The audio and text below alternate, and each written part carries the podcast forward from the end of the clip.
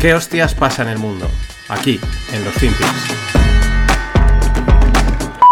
Sam Bankman Fried is really becoming the industry's lifeline during a crisis lately. I'm fascinated, endlessly fascinated with Sam Bankman Fried's role in all of this. You've been now described as the JP Morgan, if you will, of the crypto business. A lot of people called you um, the savior of crypto, the patron saint of crypto. The Michael Jordan of crypto, if you will. Sam Bankman Fried. Sam Bankman Fried, the JP Morgan of Fried. SBF, JPM. Do you know SBF? I think it's cool that the guy has just initials, uh, SBF. Some on Twitter calling him the hero right now of the industry. There's comparisons to Warren Buffett back in the financial crisis. Or if you go way back, JP Morgan in the panic of 1907, bailing out the banks before the Fed was even created. Sam Bankman Fried is trying to play the role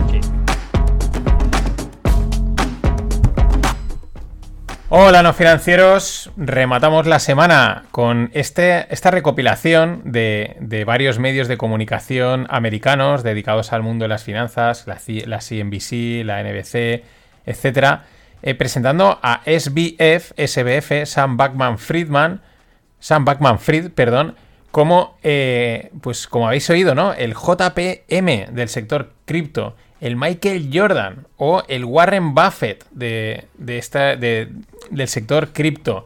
Eh, bueno, esto al, al, mundo de la prensa le encanta, ¿no? Es el nuevo tal, es el nuevo no sé qué. Pero es que no se salva ni un canal, o sea, prácticamente todos, desde Jim Cramer, que es el Bernardos americano, hasta Andrew Sorkin, eh, todos, todos alabando, ¿no? Hace un año, guau, es que es el woof, af, etcétera, ¿no?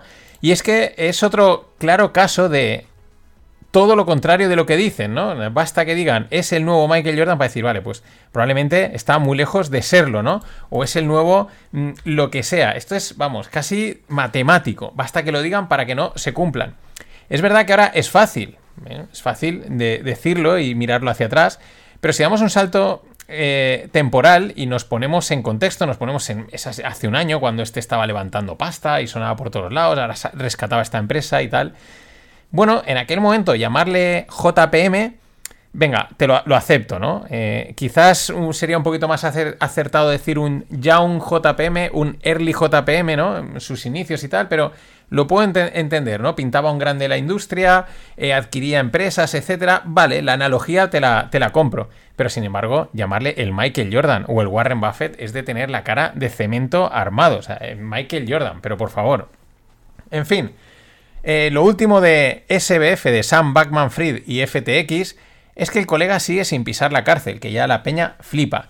Mientras, eh, pues está haciendo turnés por medios de comunicación, podcasts, spaces de Twitter, donde eh, pues la peña flipa, literalmente flipa al oírle, porque digamos que es que él intenta esculparse o aclarar lo sucedido, o incluso él mismo dice entender qué es lo que ha pasado, ¿no? Como esto, yo no sé qué estaba pasando, pero lo único que consigue es liarla más con sus declaraciones y con las cosas que, dice, que algunos dicen, que te estás casi inculpando, la, estás complicando más, tío, cállate y desaparece o, que te metan en la cárcel, ¿no?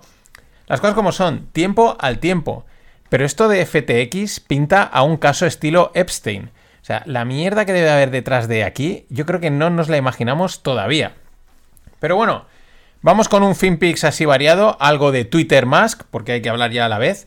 Eh, y con eso cerramos esta semana semifestiva, rara, puente trabajo, puente trabajo en España. Por cierto, la encuesta, que no, es encuesta, porque simplemente me escribe, respecto a los soniditos, que si Hasbula o tal y cual, va 3 a 1 ganando. ¿eh? La gente dice, no, esto es marca de la casa, pon este, pon lo otro, tal, sigue dándole, así que eh, volverán, tranquilos. Pero también había que probar, había que dejar el, silencio a ver cómo funcionaba. En fin, vamos con, con otro indicador contraria, ¿no? Como hemos dicho, de basta que la prensa lo diga para que sea lo contrario, basta que la peña cripto diga A para decir seguro que es B. Y uno para mí muy claro son los gemelos Winklevoss. Ya sabéis, eh, prototipo de americano de éxito, altos, guapos, buena familia, buena universidad, campeones eh, deportivos de no sé qué historia.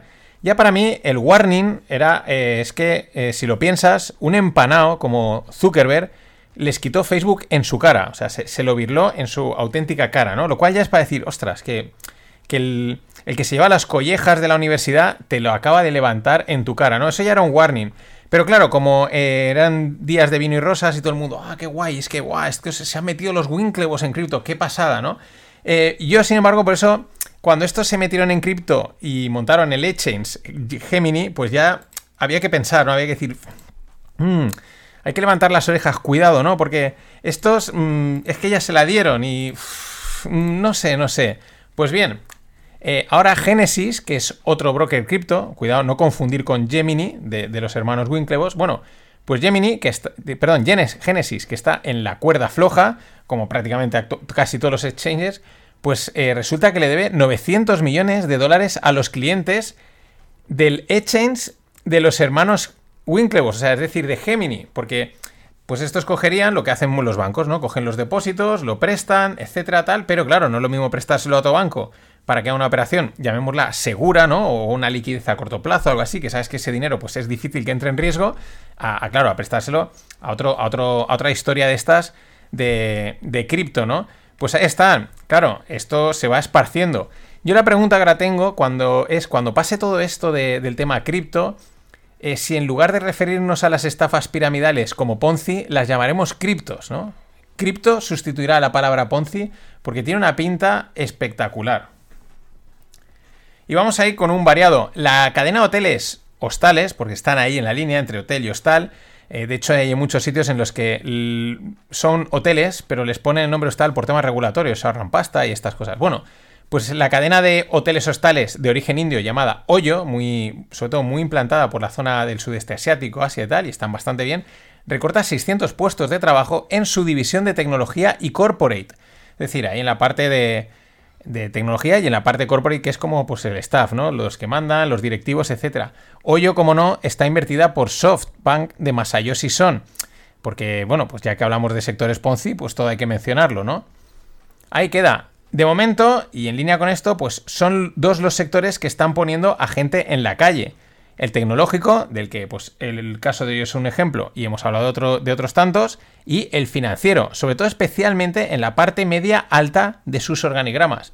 Por ejemplo, otro dato, Morgan Stanley recorta un 2% de su staff global, unos 1.600 empleados. Ahí es nada, finanzas y tecnología, ellos ya están tomando medidas. Y luego, Apple planea mover parte de su producción fuera de China. Según los proveedores, parece que el destino de esta producción sería Vietnam e India.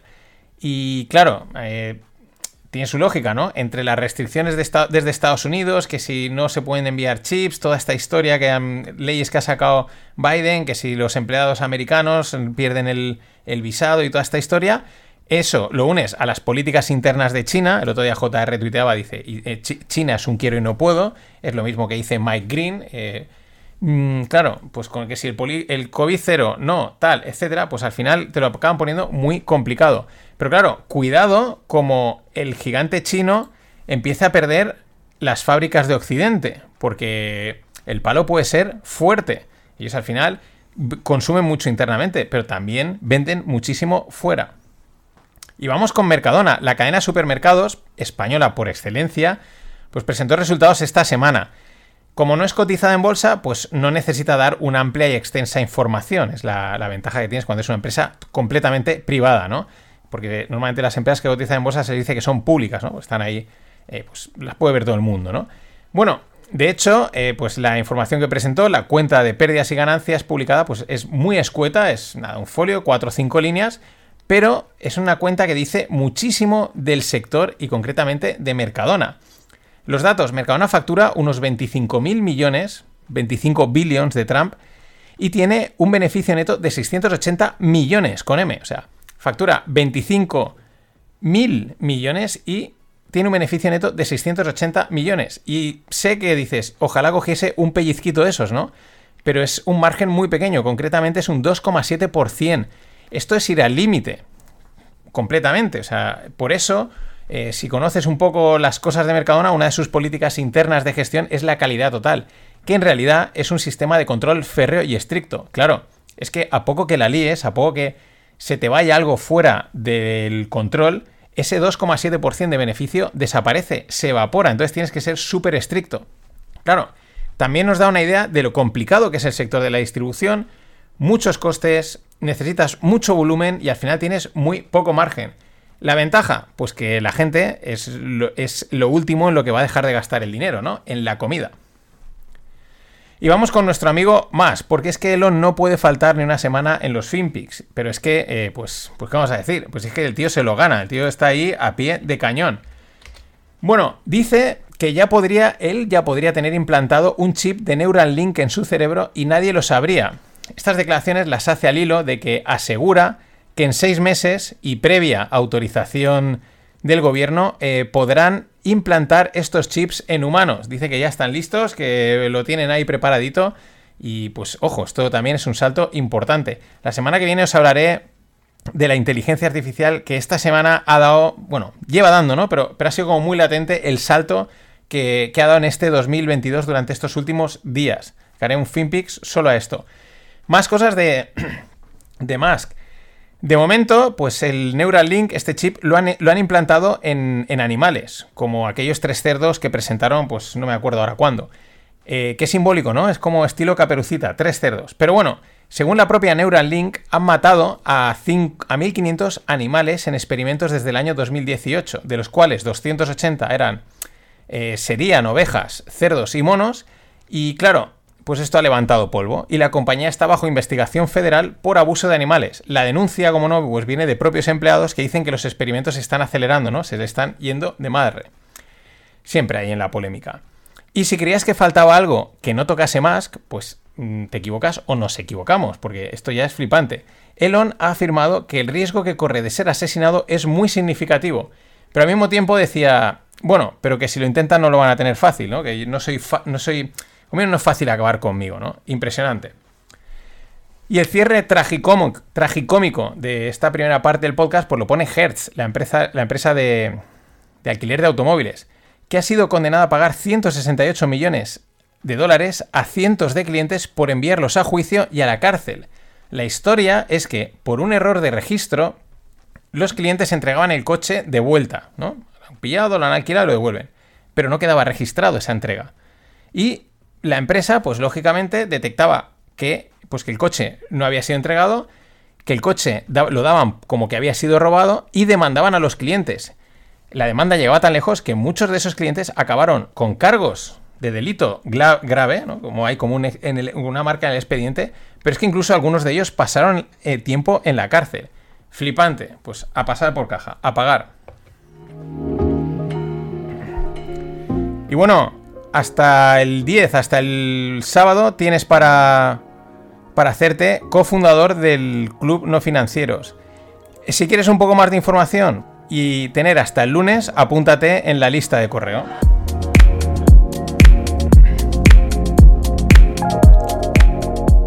La lista de correo la tienes en la newsletter, en las notas del episodio o me la puedes pedir. O, pues si es un lanzado, directamente te haces socio del club que que va para adelante, va para adelante, ya somos 39.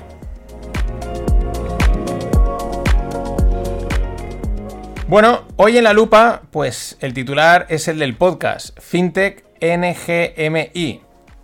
¿Qué quiere decir esto? Pues FinTech es la rama de startups que, dedicadas al sector financiero, como bancos de transacciones, inversiones, etc.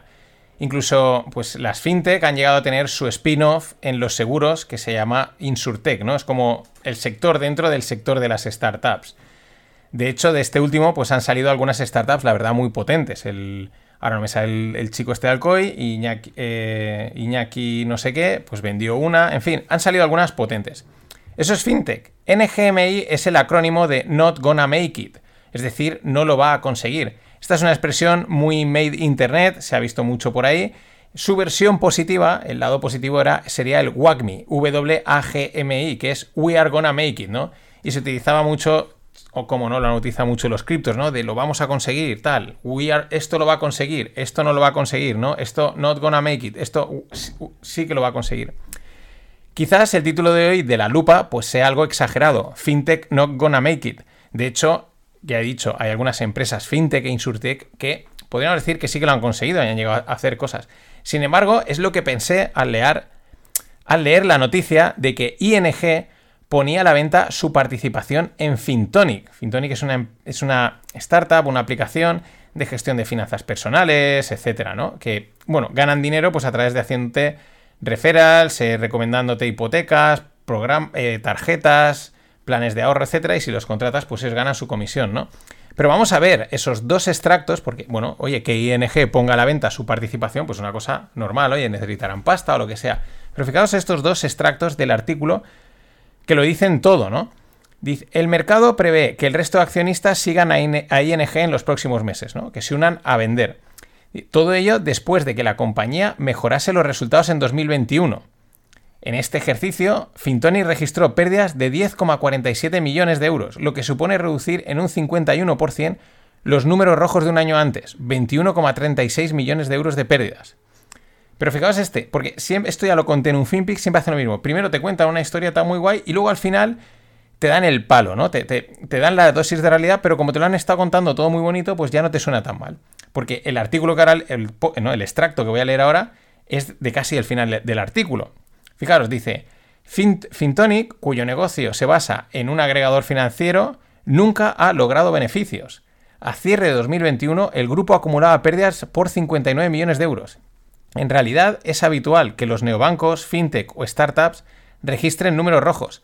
Se trata de compañías de muy reciente creación que necesitan invertir más de lo que ingresan para crecer y por, por ello todavía no son rentables. Entonces, flipante. O sea, este, este párrafo es espectacular porque Ojo al dato, dice, empresa de nueva creación que se fundó en el año 2012. O sea, lleva ya 11 años. 11 años yo no diría que es de nueva creación. Y camino de 11 años en funcionamiento y con pérdidas desde entonces.